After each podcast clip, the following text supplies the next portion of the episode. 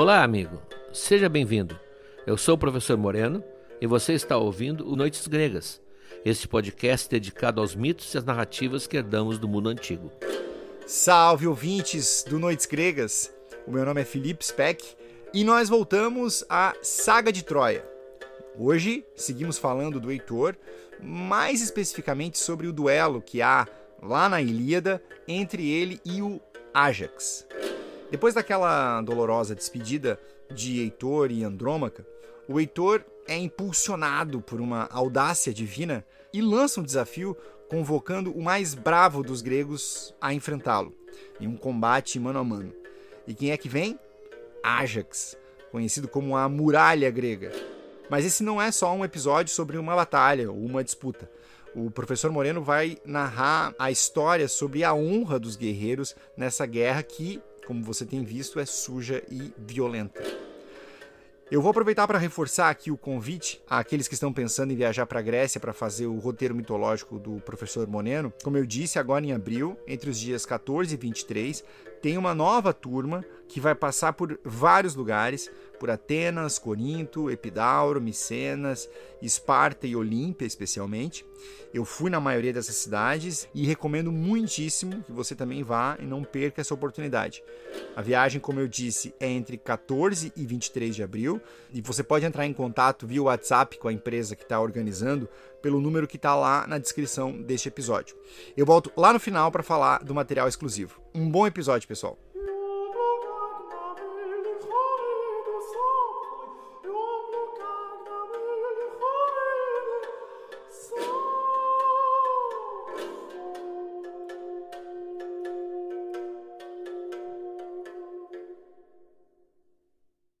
No episódio passado, nós deixamos Heitor numa despedida comovente de Andrômaca, de sua mulher, que não sabia se o marido voltaria vivo. Paris tinha ficado lá nos seus aposentos, preparando-se para lutar como ele tinha prometido. Como disse, vai na frente, que eu te alcanço. Bom, Heitor então despede-se de Andrômaca e lá vem vindo Paris. Vem rápido, faceiro, ele descansou, tirou uma cestinha com Helena e vem pronto, armado, equipado, impecavelmente, como se fosse um corredor iniciante da maratona. Vem saltitando, saúda o irmão com entusiasmo e vamos lá. Parecia que ele ia uma pescaria. E os dois saem matando. A presença do irmão ao seu lado dá forças morais a pares e os dois então, como dois leões, vem liquidando tudo que vem pela frente. Eles estão praticamente replicando aquela avançada terrível do Diomedes, o grego, sobre os coitados dos troianos. Agora são os gregos que se apavoram. E, como num filme de Hollywood, os dois vão abrindo uma espécie de trilha de corpos enquanto passam.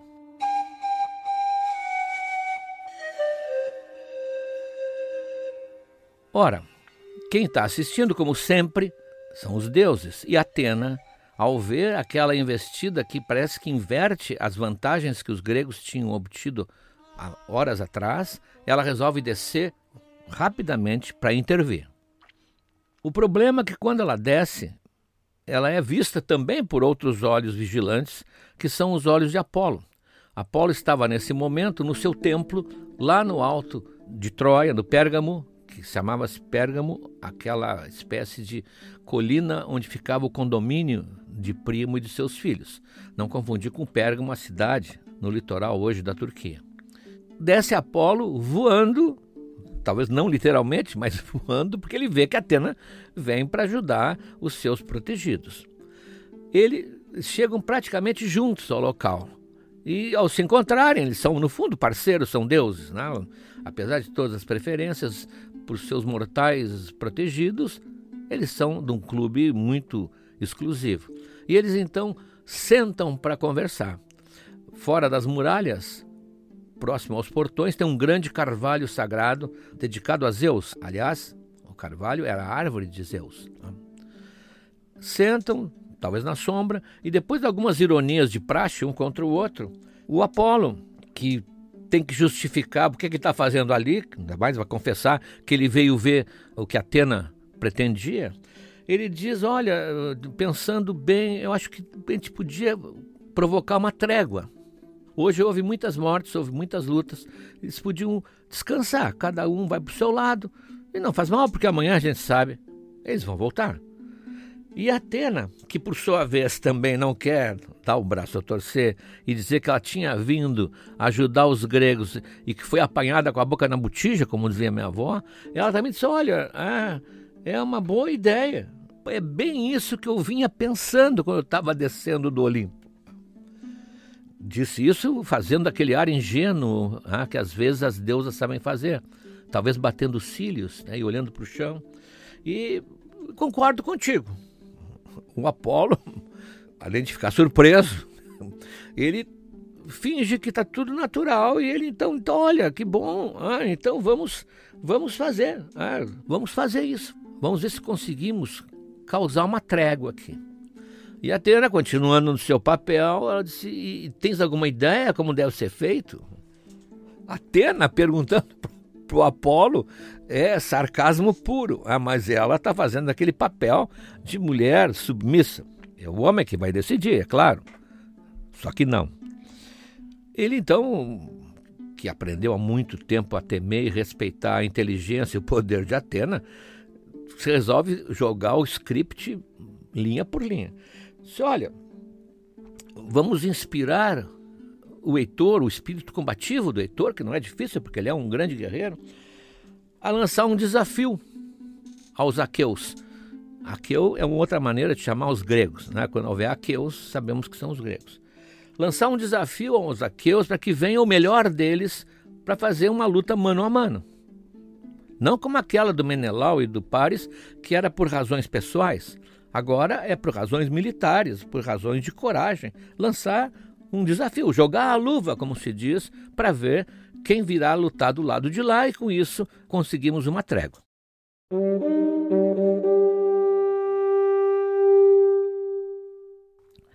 No momento em que eles conversam assim, alguém capta o seu Wi-Fi. Estou falando do Heleno, aquele filho do primo que também é um adivinho, que é um profeta, que capta subitamente a sugestão divina. E ele vai falar com o Heitor: Heitor, acredita em mim, é o que os deuses querem. Eu ouvi a voz dos deuses eternos. Manda todo mundo sentar no chão e desafia os gregos a mandar o melhor deles para uma luta mano a mano. E o Heitor está meio hesitante, e o Heleno então colocando a mão em concha na boca para não ser lido nem pelos leitores labiais, e diz: Fica sabendo que essa não é a hora que está marcada para ti. Não apareceu no meu registro. Vai frente. Ah, vai com tudo.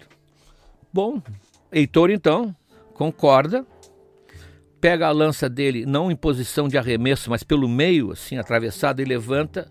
E todos os troianos ficam quietos. E ele diz: Sentem. Sentem que nós vamos mudar um pouco hoje o espetáculo.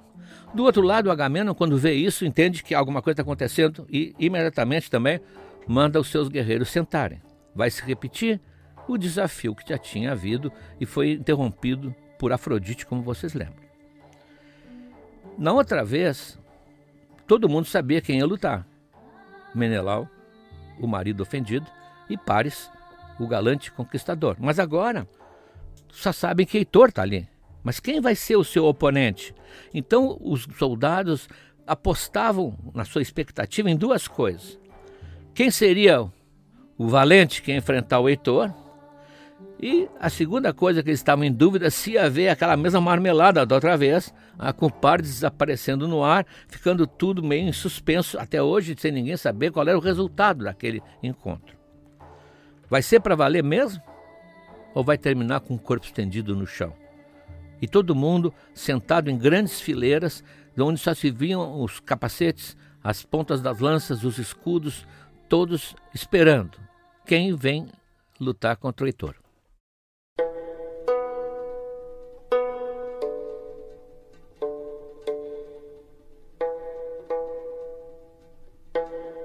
Evidente que a mesma atitude está sendo tomada no Olimpo.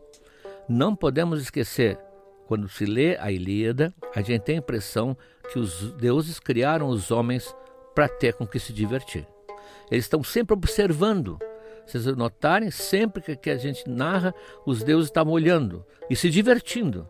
É a Netflix deles. Ah, então eles jamais admitiriam que a humanidade fosse eliminada. Não, ali estava a sua diversão diária, sem contar os seus romances também, ah, porque lá de cima eles enxergavam tudo. Então todos estão esperando quem vai ser, quem vai ser o homem, como diziam os soldados, quem vai ser o galo que vai enfrentar o Heitor. Heitor, que é quem lançou o desafio, estabelece condições. Que venha o melhor de vocês lutar contra mim. Porém, aí vocês vão ver que é um grande porém, eu tomo Zeus como testemunha do que eu vou propor. Se um de vocês me matar, levem minhas armas para os seus navios. Era o hábito, né? Sempre tirar a armadura e o escudo e a lança, a espada e o capacete, porque tudo isso tinha aquele valor simbólico de troféu, mas também tinha valor monetário. Se algum de vocês me matar, levem minhas armas para os seus navios, mas devolvo meu corpo à minha família para que me cremem na pira, como é costume para os heróis. Mas se Apolo me conceder a vitória, veja como ele sabe que o Apolo torce por ele. Ele já viu o Apolo com a camiseta de Troia. Ah, embora nós vamos ver, o Apolo é mais justo do que alguns outros deuses. Mas se Apolo me conceder a vitória, é para o templo dele que eu vou levar as armas do vencido, para colocar como oferenda. E depois eu vou entregar para vocês o corpo daquele que eu venci para que vocês levem. Agora vejam como o Heitor é generoso, só que não. Ah, para que vocês possam enterrá-lo, erguer um túmulo aqui na costa do Helesponto, que é onde fica Troia. Vocês podem ver ali, Dardanelos é o nome atual desse estreito ali. Aqui na costa do Helesponto, para que as pessoas que vierem muito tempo depois digam que é o túmulo de algum grande guerreiro que foi morto pelo glorioso Heitor. É o que eles vão dizer e o meu nome assim será imortal. Essa é grande preocupação de Heitor, é que o seu nome não seja esquecido. Então, olha como ele inverte. Não vão perguntar quem é esse guerreiro que está enterrado aí. Não. Vão dizer que é a tumba de um guerreiro que foi morto por Heitor.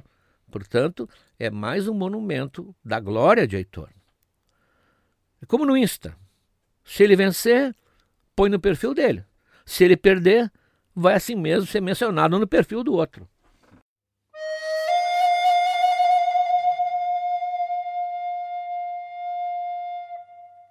Diante dessa atitude firme, corajosa de Heitor, paira um grande silêncio no meio dos gregos. Uns estão divididos entre a vergonha de recusar e o medo de aceitar o desafio. Ninguém quer se meter com Heitor. Realmente a Ilíada, como nós falamos no episódio anterior, é mais talvez a história de Heitor do que de Aquiles. O Aquiles todo esse tempo está lá no vestiário. Não esqueçam que Aquiles está de greve. Ele estava em sinal de protesto, não desfilando com cartaz na mão, abaixo Agamenon, mas simplesmente se retirou, está lá no seu acampamento, esperando que a batalha fique de tal forma desigual para os troianos que os gregos resolvam finalmente pedir desculpa e fazer tudo o que ele quiser para voltar a jogar. Estamos preparando a entrada dele, né? mas para isso tem que acontecer muita coisa que o torne completamente fora de si. O silêncio é tão grande que Menelau não aguenta. Ele acha um vexame o silêncio e começa a passar um sermão no seu exército. Vocês não são aqueus, mas aqueias. Ô oh, Menelau, seu. São mulherzinhas, delicadas e não os machos que fingem ser. Eu mesmo então vou pegar minhas armas e vou enfrentar Heitor. Os deuses é que decidam quem vive e quem morre. Ele diz essas palavras porque ele sabe que ele não é páreo para Heitor. Eles sabem muito bem, isso os gregos tinham na Ilíada, eles sabiam a medida do seu tamanho. Mais ou menos quem já participou de uma equipe de vôlei ou de futebol, não importa na escola, na hora de escolher os times, os dois melhores tiravam para o ímpar e eles iam escolhendo alternadamente e ninguém que estava esperando ali se sentia injustiçado. Ele sabia o seu lugar. Eu venho depois do fulano. Raramente a gente podia ficar indignado. Pô, mas me escolheram depois do Beltrano. Os gregos sabiam disso. E Menelau então vai fazer um sacrifício. Em nome da coragem grega, ele não vai admitir que os gregos fiquem totalmente ah, encolhidos ali diante de um homem inimigo que chama para a luta.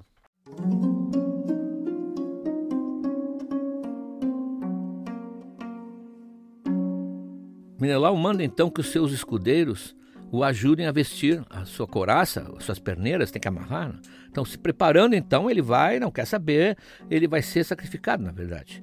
E o Agamemnon, o irmão dele, intervém. Ele pega o, irmão pela mão, né, bem chamando assim a, atenção quase do corpo, e diz assim: Não, mano, tu vai morrer só por orgulho.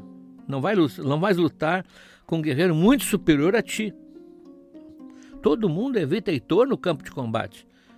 Tem gente desviando o tempo todo dele. Só Aquiles é que poderia enfrentá-lo de igualdade ou superioridade, talvez. Mas não faz isso. Senta ali.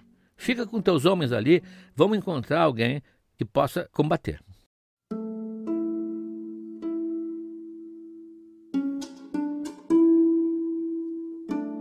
Menelau então se acalma com as palavras, até com o um abraço do irmão mais velho, e desiste dessa tentativa que ia ser completamente louca.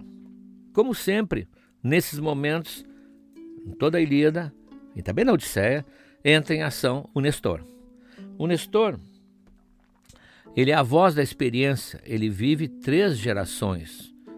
Ele ganhou de Apolo o tempo de vida maior que todos os outros, porque num outro incidente, que um dia será narrado na hora do oráculo, o Apolo e a Artemis mataram todos os tios de Nestor, os filhos de Níobe, e Apolo fica com pena e dá a Nestor todo o tempo que sobrava da vida dos tios dele. Pegou o saldo que ele devia saber de algum lugar, pegou, como pegasse o saldo da conta dos tios, somou e depositou na conta de Nestor, a conta de vida. Por isso, como ele já viveu 300, não, não é 300 anos, por isso, como ele já viveu por três gerações, ele sabe mais às vezes até ele pensa que sabe mais, como nós vamos ver, mas ele sabe mais, e quando fala é a voz da experiência. Ele sempre é um pacificador, ele é sensato. Ele sempre está comparando os guerreiros de hoje com os guerreiros do seu tempo. É um comentário que será feito por todo o ancião até o ano 5000. Ah, todo o ancião sente que no seu tempo era melhor e a juventude era melhor do que a juventude de agora. A resposta é óbvia, até porque naquele tempo ele era jovem. Ah, mas vamos adiante. E ele começa a lamentar a decadência. Olha a decadência. Vem um troiano aqui, nos desafia e todo mundo está quieto, de cabeça baixa. O pai de Aquiles, ele conheceu o pai de Aquiles, o Peleu, se soubesse que todos aqui estão com medo do Heitor, ele ergueria as mãos para o céu e ia chorar de vergonha. E eu, se ainda fosse jovem, se eu tivesse forças, o Heitor que me esperasse, que eu ia agora mesmo fazer frente a ele.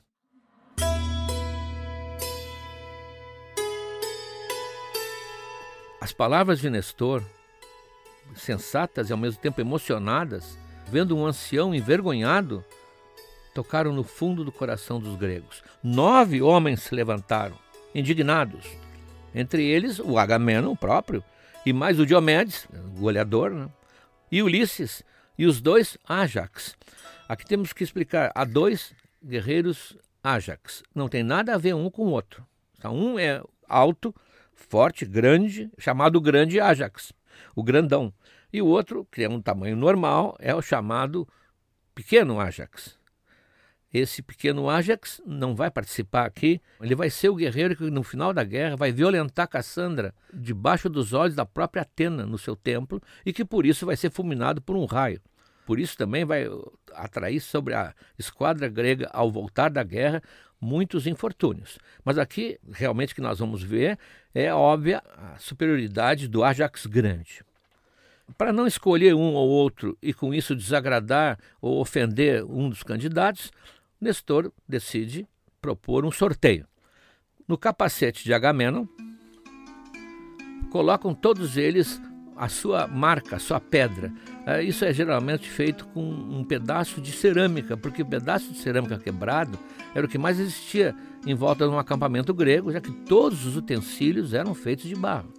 E o barro, quem já viu uma telha quebrada, por exemplo, é excelente para riscar e escrever. Esses pedaços de barro, fazer um parênteses bem interessante, chamados ostracon. Ostracon, que vai ser usado por muitos séculos na Grécia, muito depois da Ilíada, muito mesmo, como uma espécie de cédula de votação. Não era urna eletrônica, ela era contável. A pessoa ia votar qualquer coisa na Assembleia Pública, ele rabiscava, riscava na cerâmica e aquilo era um voto. Como são indestrutíveis, até hoje tem milhares desses ostraká, plural em grego, guardados com os registros, com nomes. Alguns eleitores, curioso, colocavam mensagens vai te catar, ah, tu é ladrão, ah, e assim é. tem vários registros interessantes. Inclusive, quando uma comunidade queria banir temporariamente um cidadão por aquilo que eles achavam uma conduta imprópria, coisa parecida, eles votavam e por isso chamava-se de ostracismo. Todo mundo já ouviu falar do ostracismo. O ostracismo era essa, esse instituto que os gregos tinham de afastar por um certo tempo pessoas que eles julgavam perniciosas, mas julgavam no voto. Então, eles vão colocar dentro do capacete de Agamenon, cada um vai colocar um, a sua pedra, como eles dizem, com o seu sinal. Detalhe, não havia escrita. Portanto, cada um tinha um sinal, riscava e ali saberia identificar o seu sinal. Feito isso, Nestor chacoalha o capacete até que caia uma dessas peças. Geralmente no chão. Caiu, quer dizer, foi escolhido pelo destino. Então, um arauto, com toda a solenidade, pega a pedra e vai mostrar para todos os inscritos, perguntando se é dele, se aquele sinal é o sinal dele. E quando chega no Ajax, ele dá um grito de contentamento, joga o Ostracon com força no chão, eita, aí gritando: é nós, amigos, agora a sorte minha, azar o deles. Eu sinto que aquele leitor hoje não me escapa gritava ele, enquanto ao mesmo tempo ia vestindo a couraça e as perneiras de bronze e pegando seu escudo. Vai ser o grande Ajax, que é considerado o segundo guerreiro mais forte do exército grego, não o segundo melhor, porque o segundo melhor o título está para o Diomedes. Se fossem vender para a Europa, para um time europeu, Diomedes valia muito mais do que o Ajax. Mas era terceiro lugar.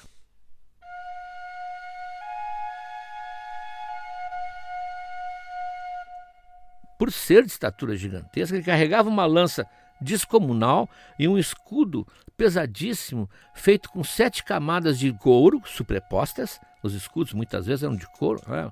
sete camadas superpostas de couro e ainda a última de bronze, uma oitava de bronze. Era um escudo pesadíssimo que realmente simbolizava a força e o poder desse guerreiro. Para o azar de Heitor, foi ele exatamente o sorteado. E ele já veio com passadas daquelas de gigante, sorrindo, diz o Frederico Lourenço, na tradução dele, que nós estamos sempre mencionando do Homero, sorrindo com uma expressão medonha. Ele vem já, assim como o gato gigante vai encontrar o camundongo.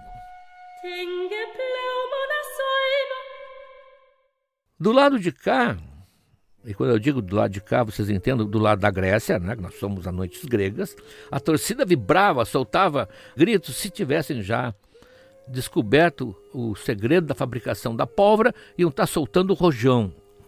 Do outro lado, do lado de lá, ou seja, dos troianos, as pernas começaram a tremer. Aí o próprio Heitor estava arrependido, ah, mas era tarde, ele não podia escapar porque ele tinha cantado lá de galo no terreiro e agora ele ia ter que encarar.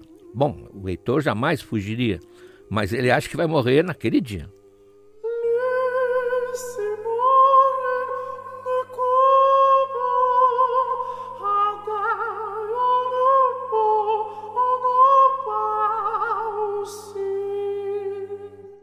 Os dois se defrontam, trocam aquelas bravatas indispensáveis que antes de qualquer briga, até na cantina da escola, acontece. E quando tão, chegam no ponto, sempre tem um ponto certo, começa a troca de lanças. A principal arma sempre foi a lança na Ilíada. Os dois são certeiros, os dois acertam o mas os escudos cumprem seu papel. É claro que a lança do Ajax atravessa o escudo do Heitor e fere de raspão o pescoço tirando sangue, né, o que meio que impressiona. O escudo de Ajax apara a lança de Heitor facilmente e o Heitor está meio cambaleando, ah, porque ele está meio ferido, e aquela lança grande cravada no seu escudo, que atravessou o escudo, atrapalham, e ele então, meio tonteando, se abaixa, cata do chão uma grande pedra preta, cheia de arestas, né, toda bicuda, e joga com toda a força contra Ajax. Isso nós vimos é uma espécie assim de arma frequente na Ilíada. Mas o Ajax apara essa pedra naquele seu escudo descomunal e é a vez dele. Então ele pega uma pedra muito maior, multiplica por dois, grande como uma pedra de moinho, diz Homero. Quem já viu o moinho é uma pedra muito grande, e com a sua força tremenda, joga com o Heitor, coitado, que apara no escudo, mas a pedra faz ele cair de costa no chão, com o escudo em cima e a pedra mais por cima ainda. Ele fica esparramado ali, estatelado e não tem como se mexer. Ele quase não consegue se mover. Ele vai ser presa fácil do Ajax que avança em direção a ele. É nesse momento que Apolo, que estava como todos os deuses seguindo o combate, vai lá e ajuda Heitor a levantar senão teria morrido ali. Parece que era um protocolo de combate. Primeiro a lança, depois pedra e por último as espadas que estão na cintura. E os dois puxam as espadas, o Heitor está tentando ainda tirar a espada da bainha e meio cambaleante quando surgem dois arautos, um grego e um troiano. O arauto era o responsável pelas mensagens que deviam ser transmitidas. Eles tinham um bastão inclusive, que os identificava como arautos, até para protegê-los quando eles atravessavam cidades, atravessavam regiões, ele era um mensageiro e mensageiro importante. Nesse caso, são dois arautos, um de cada grupo, portanto, um troiano e um grego, mandados por Zeus. O Zeus que está observando, ele resolve colocar um fim nisso tudo. Está bem assim. Então ele manda ordens e eles transmitem a luta está suspensa. O Senhor do Olimpo cumprimenta os dois pela sua bravura, os dois combatentes são realmente fabulosos, mas a noite se aproxima e o sono divino deve ser respeitado. Pronto. Como se Zeus começasse a apagar as luzes do estádio. Chega. O Ajax, ele estava em nítida vantagem. Se continuasse aquela briga, ele ia vencer facilmente. O Heitor já está com metade dos seus sentidos uh, funcionando. Mas ele generosamente, porque ele é um guerreiro de bom coração, ele disse: Não vou responder antes de ouvir a opinião do Heitor. Ou seja, ele deu ao Heitor a chance de decidir o que ia acontecer. Heitor se viu salvo por um milagre, né? se fosse no boxe, foi pelo gongo. Ali, as ordens de Zeus vieram salvá-lo, mas ele é muito generoso também. Ele, no fundo, sabe que estava sendo derrotado. Né? Então ele reconhece publicamente a superioridade de Ajax. Ajax, diz ele, os deuses te deram tamanho, força e inteligência, e além disso és o maior lanceiro entre todos os aqueus. Mas acho que por hoje podemos terminar. Mas isso só não bastou, pois o Heitor está aliviado, ele está grato. Ele não vai dizer gratidão nem gratiluz. Ah, ele diz indiretamente, porque ele é um guerreiro troiano. Mas vem, disse Heitor, vamos trocar presentes de valor, para que gregos e troianos possam dizer de nós: esses homens se enfrentaram numa luta mortal, mas se reconciliaram e se separaram como amigos. Dito isso, ele deu a Ajax a sua rica espada cravejada de prata, juntamente com a bainha e o talabarte elegantemente executados. Talabarte, para quem não sabe, é aquela tira que sustenta no ombro o peso do cinto da espada enquanto Ajax deu a ele o seu rico cinturão de púrpura brilhante. Então cada um partiu para junto dos seus, sendo recebidos com alegria. Em Troia todos festejavam o desfecho feliz depois que Heitor, o grande defensor da cidade, se ele morresse ia ser uma catástrofe para a cidade. Depois que Heitor voltou vivo para dentro das muralhas, tendo sobrevivido ao grande Ajax.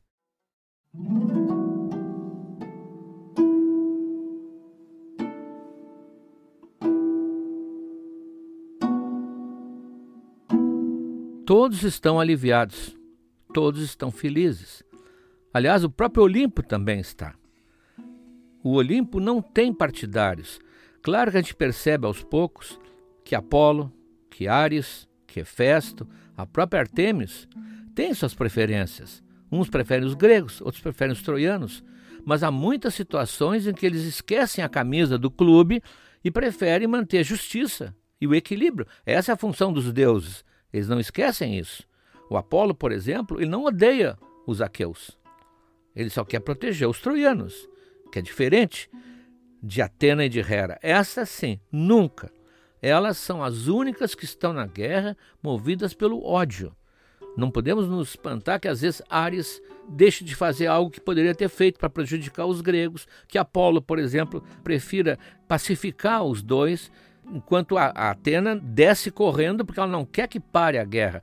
Hera não admite pausas. As duas têm ódio, exatamente por aquela escolha desastrada que Paris fez de dar à maçã o título de mais bela para Afrodite.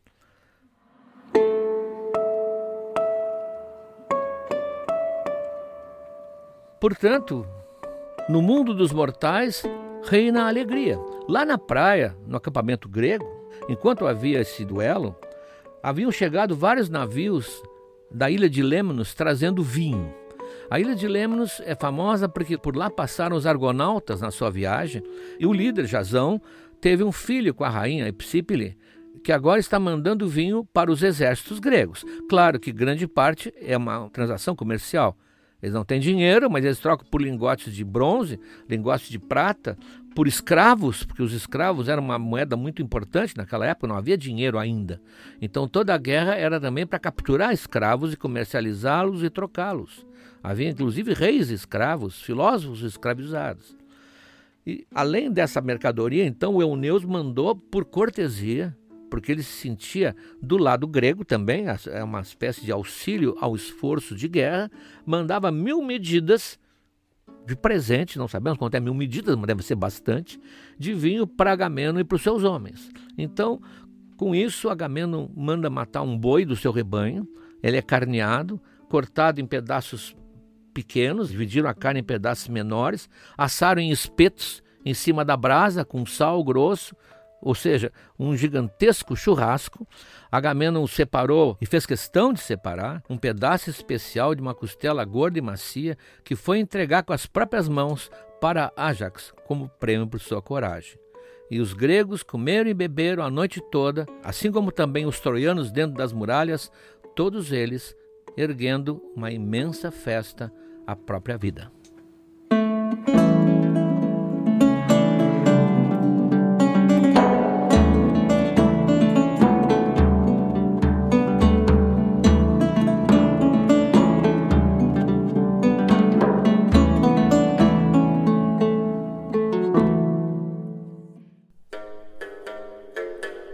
Material exclusivo, que já está disponível lá no site, nós temos o capítulo de Troia, que trata desse trecho da Ilíada, o texto que foca no duelo entre Ajax e Heitor, na manipulação divina e no resultado que une os dois guerreiros num gesto de respeito mútuo. Lá tem algumas sutilezas na descrição que molduram bem a batalha e os personagens. O professor Moreno também preparou um outro texto em que ele apresenta melhor a figura de Ajax, a muralha grega. O artigo quebra um pouco essa ideia de que os guerreiros mais fortes, mais brutos, não têm competência intelectual ou sabedoria. No caso de Ajax, o texto mostra que ele é um personagem, sim, bastante denso e sensível. E o Moreno também preparou mais uma écfrase, ele já tinha feito isso em um episódio passado, acho que foi no 58, os apoiadores que nos acompanham devem ter visto. A écfrase é uma descrição verbal de uma obra de arte feita de forma adjetiva com uma interpretação pessoal, no caso do professor Moreno. Ele descreve uma cerâmica, mais especificamente uma ânfora, que foi pintada por um dos maiores ceramistas da Grécia Antiga, o Ezequias. O Ezequias explorou muito as cenas da Guerra de Troia e tem um vaso dele que fica lá no Museu do Vaticano em que ele apresenta Aquiles e Ajax, dois dos maiores heróis homéricos, em um momento de camaradagem, jogando um joguinho de tabuleiro muito alegremente. Vale tanto pela riqueza descritiva quanto pelo contexto por trás desse tipo de produção artística na época. Tem também várias imagens que ajudam a ilustrar o que você ouviu aqui no podcast, como a gente sempre faz. Além desse material exclusivo, os nossos apoiadores também têm acesso ao curso Mitologia na Arte, onde já narramos toda a saga de Troia, toda a Odisseia, tudo em vídeo e acompanhado de obras de grandes artistas que retrataram cada um desses momentos. Semana que vem, inclusive, entra mais uma aula do módulo Metamorfoses, de Ovídio. Eu vou avisando por aqui e lá no nosso Instagram para você acompanhar. Para apoiar e ter acesso a todo esse material, tudo que nós já publicamos e o que vamos publicar, basta acessar noitesgregas.com.br barra apoiar, o link está lá na descrição do episódio.